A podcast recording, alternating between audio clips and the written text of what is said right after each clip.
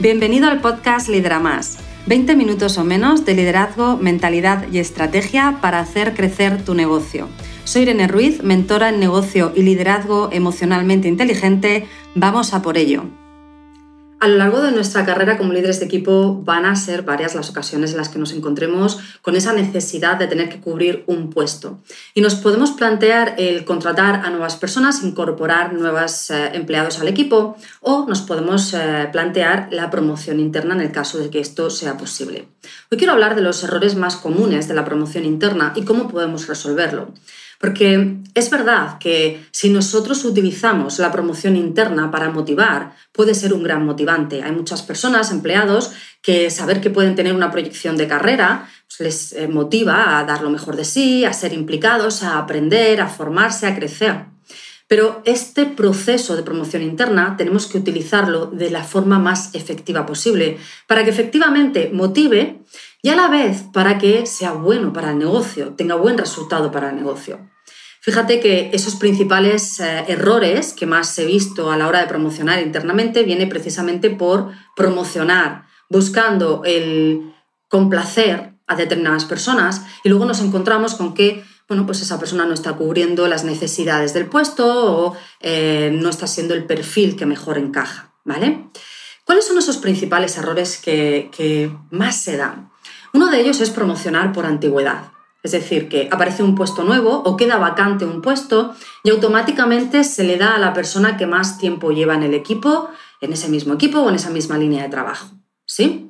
Sin pensar, sin analizar, sin eh, hacer una selección real de esta persona, que aunque lleve aquí más tiempo que el resto, tiene las características, el conocimiento, la actitud que necesitamos para el puesto. Y además, no solamente yo lo tengo que valorar, sino He hablado con esta persona claramente de qué necesita el puesto y hemos valorado conjuntamente también él o ella que efectivamente este puesto lo quiere cubrir y cumplir con lo que se espera de este puesto. Fíjate que cuando nosotros promocionamos a alguien por antigüedad y realmente no es la persona que mejor puede hacer el puesto, incluso muchas veces puede ser que ni siquiera sea la persona que más lo merezca, porque a lo largo de todos estos años puede ser que haya sido bueno haciendo sus tareas, pero no haya estado implicado o no haya demostrado eh, que le interesa el liderazgo o el trabajo en equipo, por ejemplo, y este puesto requiere de esas habilidades. Entonces, simplemente sin haber mostrado que lo pueda merecer y lo pueda defender, promocionamos lo que hacemos para el resto del equipo es desmotivar. El resto del equipo ahora piensa, aquí da igual lo que tú hagas, aquí da igual si eres bueno, si te esfuerzas, si estás haciendo formaciones que otros no hacen o si estás participando en proyectos que otros no, ni se interesan, porque una vez que queda un puesto vacante, se lo, se lo van a dar a la persona que más tiempo lleva aquí, lo merezca o no. Por tanto, ojo con esto. Si nosotros queremos cubrir un puesto, no solamente tenemos que pensar en que quiero motivar a determinadas personas. Tengo que pensar, quiero motivar a todo el equipo, quiero que se entienda que esto ha sido un proceso justo y que además la persona que lo cubre después continúe con esa eh, motivación porque demuestre que ha sido una buena selección y el resto del equipo esté contento con esta eh, decisión. ¿Sí? Ese es uno de los errores. Otro de los errores es promocionar a aquella persona que lo ha pedido, simplemente porque alguien viene y dice, oye, pues quiero este puesto o me gustaría poder, incluso a veces no se inventan ese puesto de, oye, ¿qué te parece si yo ahora me encargo de esto y así pues tengo una subida de salario, y, pero yo estoy haciendo esto otro, y, ¿vale? Y quizá en ese momento pues decimos, mira, déjame que me lo piense, se queda ahí eh, en, una conversación eh, que todavía no ha terminado, una conversación abierta, y en un tiempo sí que aparece la necesidad Quizá no de exactamente hacer aquello que esta persona ha pedido, pero bueno, pues podría cubrir tanto estas tareas como otras que quedan libres. Y dices, bueno, esta persona lo pidió, ¿cómo no voy a dárselo directamente a esta persona que fue ya la que lo pidió? Y otra vez, de nuevo, volvemos a que quizás puede ser que al no haber preparado el puesto, al no haber preparado bien esa entrevista, esas expectativas, la persona pidió algo que ni siquiera era consciente luego de lo que eh, pues iba a implicar y no es la persona que luego lo defiende, ¿vale? Por lo tanto, simplemente porque lo ha pedido, no vamos a darle el puesto. Sí que podemos invitarle a que entre en el proceso de selección. Oye, ¿sabes que queda vacante este puesto? ¿Mostraste el interés por eh, un puesto de este, de este estilo? De este... Oye, puedes entrar al proceso de selección y haremos la entrevista y por supuesto te tendremos en cuenta especialmente porque te conocemos, pero tendrás que entrar a ese proceso de selección, ¿sí? Otro de los errores que suele eh, ocurrir a la hora de promocionar es promocionar a todos por igual o promocionar eh, para no ofender o promocionar para no molestar, incluso hacer más promociones de las necesarias a veces. Y esto es eh, un error que nos lleva a no solamente que quizá no hemos preparado bien el puesto o la conversación, sino que además estoy liderando desde el miedo. Estoy liderando desde el, como no sé realmente liderar a mi equipo en los momentos difíciles, duros, en los que, bueno, pues no todo va a ser eh, contentar a todo el mundo siempre, pues entonces, eh, al no saber afrontar esto, que en realidad es donde nos tenemos que eh, acostumbrar a movernos, ¿vale? Porque el líder toma muchas decisiones, es muy difícil que tú contentes con todas tus decisiones a todo el mundo, ¿vale?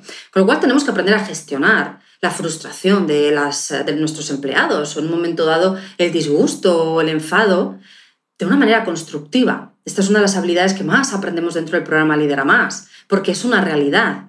No pasa nada si se enfada un empleado en un momento dado porque no, se ha sido la persona seleccionada para el puesto podemos ayudarle a gestionar ese enfado ya que se le dé una salida constructiva, en vez de que se enquiste y que se quede desmotivado y que se quede eh, con cierto rencor, como a veces me habéis contado, ¿no?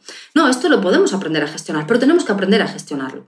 Claro, si cuando yo no sé cómo gestionarlo, yo no tengo las herramientas, yo no tengo esa habilidad, porque no solo no tengo las herramientas, sino que además no me he acostumbrado a hacerlo así.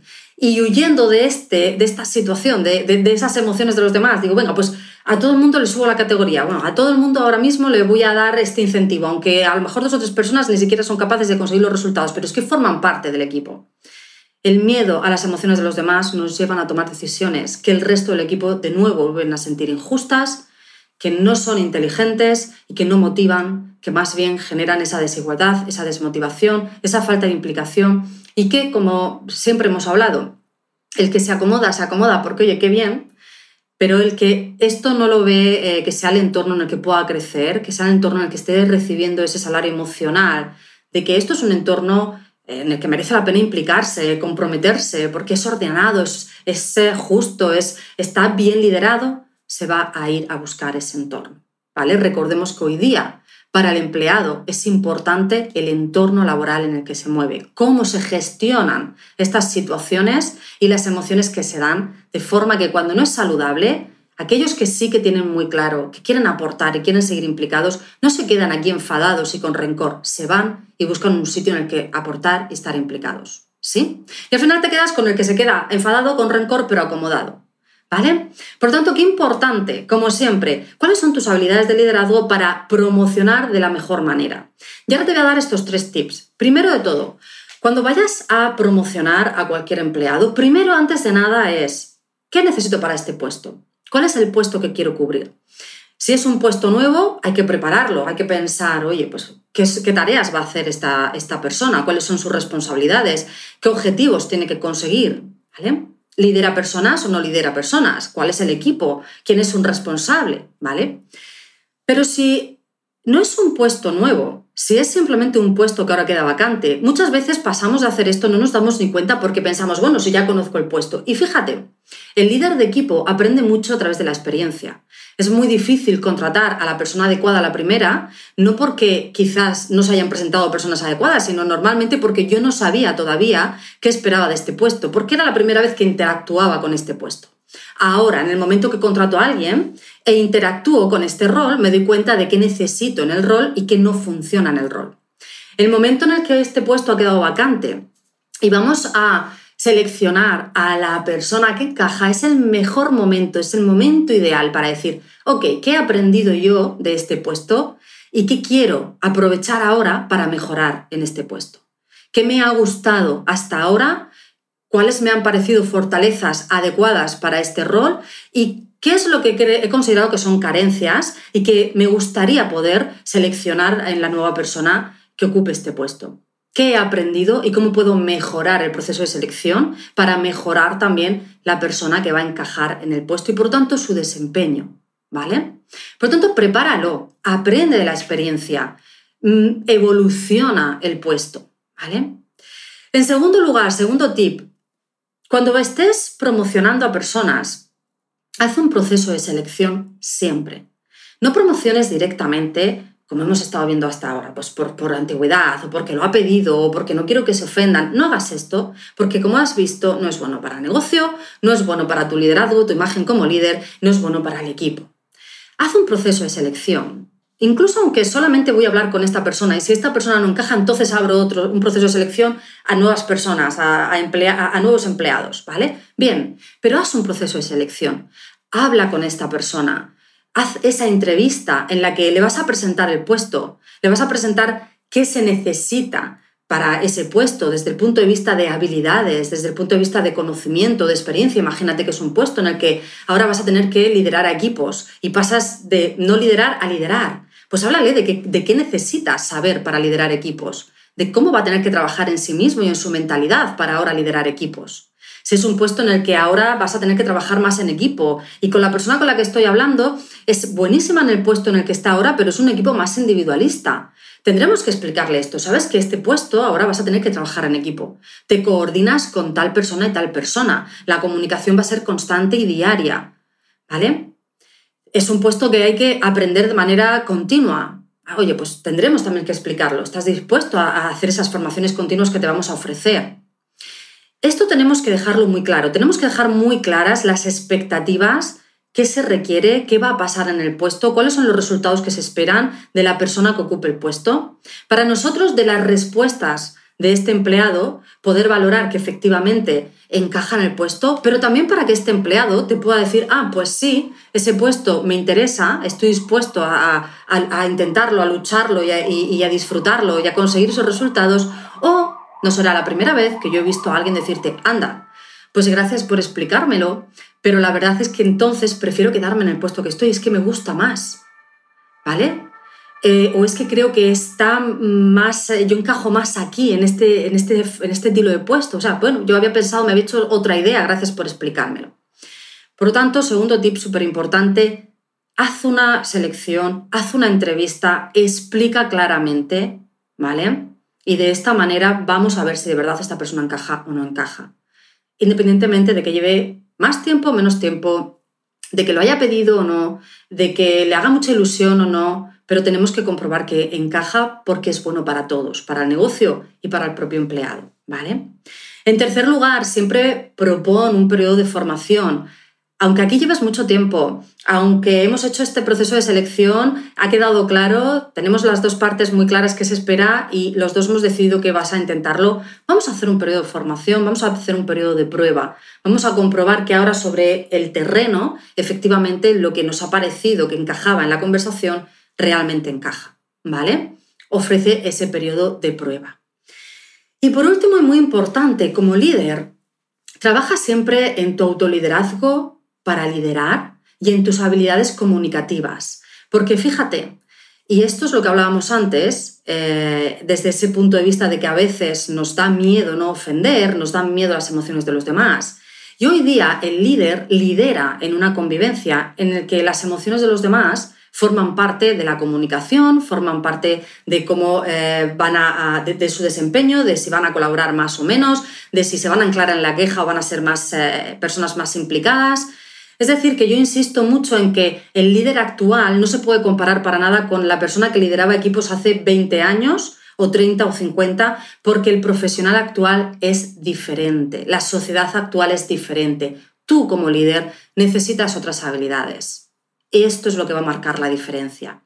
Y en este caso, necesitas las habilidades de poder gestionar las emociones ajenas y tus propias emociones. Siempre la inteligencia emocional además nos lo explica, autoliderazgo antes que liderazgo. Siempre vamos a crecer desde dentro hacia afuera. Creciendo el líder hace crecer al equipo, hace crecer el negocio, ¿vale? ¿Y qué es lo que ocurre si yo a la hora de abrir un proceso de selección para promociones internas, lo que me preocupa es que tengo un puesto que quieren cinco personas y evidentemente, si tengo un puesto que quieren cinco personas, solo se lo puedo dar a una persona y va a haber cuatro que pues en ese momento se frustren o eh, les dé esa pequeña tristeza momentánea de no lo he conseguido yo. Yo tengo que poder lidiar con esas emociones y sobre todo antes de ello con la mía propia antes saber que esto va a ocurrir. ¿Cuántas veces queremos hacer algo, queremos promocionar y queremos dar la oportunidad a cuatro o cinco y ver quién es la persona que encaja, pero digo, no, no lo voy a hacer y voy a meter a alguien nuevo porque lo que no quiero es ofender a nadie. Y pierdo la oportunidad de dar esa, eh, promoción que motiva y que además puede ser un gran papel eh, de ese, empleado en, nuestro, en mi negocio y la pierdo por mi propio miedo, no por nada más, por mi miedo a mis propias emociones y a las emociones de los demás. Y esto no es nada más que la señal de que no tengo la habilidad de la gestión emocional. Y es normal que no la tenga. Insisto en que las personas que lideramos a día de hoy no hemos crecido aprendiendo a gestionar emociones, sin embargo, sí que somos adultos que sabemos que se puede aprender a gestionar emociones. Quiere decir esto que ese aprendizaje nos corresponde de adultos. Es un aprendizaje que nosotros, como todos los aprendizajes, podemos decidir si hacemos o no. Pero cuando lideramos equipos, cuando yo decido no aprender a gestionar estas emociones, las mías propias y las de los demás, lo que hago es convivir constantemente con estos problemas, con procrastinar eh, conversaciones, con tomar decisiones que, en las que llevo a las peores consecuencias porque quería evitar otras, más que nada porque yo no sabía cómo gestionar esas otras, ¿vale? Al final convivo con personas que, como hemos dicho, actualmente en el paradigma laboral actual, el empleado va a pedir, en un momento dado si tiene una queja la va a exponer, igual como si tiene una idea de mejora la va a exponer si es un entorno adecuado en el que esto lo pueda hacer. Van a haber conflictos, van a haber roces y vamos a tener que gestionar y mediar porque para ellos va a ser importante que eso se resuelva igual como para ti, ¿vale? Y necesitamos saber hacerlo. Necesitamos poder manejar esas emociones que aparecen y utilizar una comunicación efectiva para poder tener todas estas conversaciones necesarias y a pesar de que en un momento dado aparezca un enfado, una frustración, bueno, pues poder darle salida constructiva, que para eso son las emociones y a eso es a lo que nos enseña la habilidad de gestión emocional para el liderazgo, ¿vale? Por lo tanto, importante como siempre, si tú preparas el puesto, si sabes qué expectativas le vas a decir a cada una de las personas que vas a entrevistar, si además eh, sabes qué esperas de esa persona y, y estás súper ilusionado con cubrir ese puesto, pero te da miedo las emociones de los demás o no sabes cómo comunicar de cinco personas a cuatro que no han sido las seleccionadas y procrastinas o mantienes estas conversaciones y en vez de motivar desmotivas, entonces la buena intención y la buena preparación previa queda en resultados que no son los esperados por cómo lo hemos gestionado y liderado nosotros. No te olvides de que a día de hoy, como líder de equipo, no necesitas solo estrategia, no necesitas solo gestión, necesitas saber liderar en esa estrategia y cuando aplicas esa gestión. Esto es lo que va a marcar la diferencia. Esto es lo que va a marcar que tú puedas tener un equipo motivado e implicado, comprometido, a pesar de los retos, o que todos los días para ti lo que sea un reto sea liderar y gestionar a tu equipo. ¿Vale? Esto es, por lo tanto, lo que quería que eh, trabajases hoy desde el punto de vista de la promoción interna. Como siempre, abierta que me preguntes tus dudas, escribe a info.etie.es y cualquier duda que te pueda surgir o cualquier idea para eh, crear un nuevo episodio, pues me la propones y hablamos de ello aquí en, en el podcast Lidera Más. Como siempre, si quieres que hablemos de cómo puedo ayudarte, de cómo puedes elevar tu liderazgo para conseguir llevar tu negocio al siguiente nivel gracias a un equipo comprometido proactivo, Escríbeme info.tie.es, tenemos una sesión de valoración, hablamos, nos conocemos y te digo cómo puedo ayudarte. Hasta la semana que viene. Hey, gracias por ser un oyente del podcast Lidera Más. Tengo una pregunta para ti. ¿Ya estás suscrito al podcast para no perderte ningún episodio? Suscríbete de esta forma cada semana disfrutarás de la estrategia y tips que te van a ayudar a conseguir tus objetivos y la vida que sueñas. Y si conoces a algún amigo al que le encantaría escuchar este programa, compártelo con ellos. Te estaré muy, muy agradecida. Así me vas a ayudar a ayudar a mucha más gente. Muchas gracias.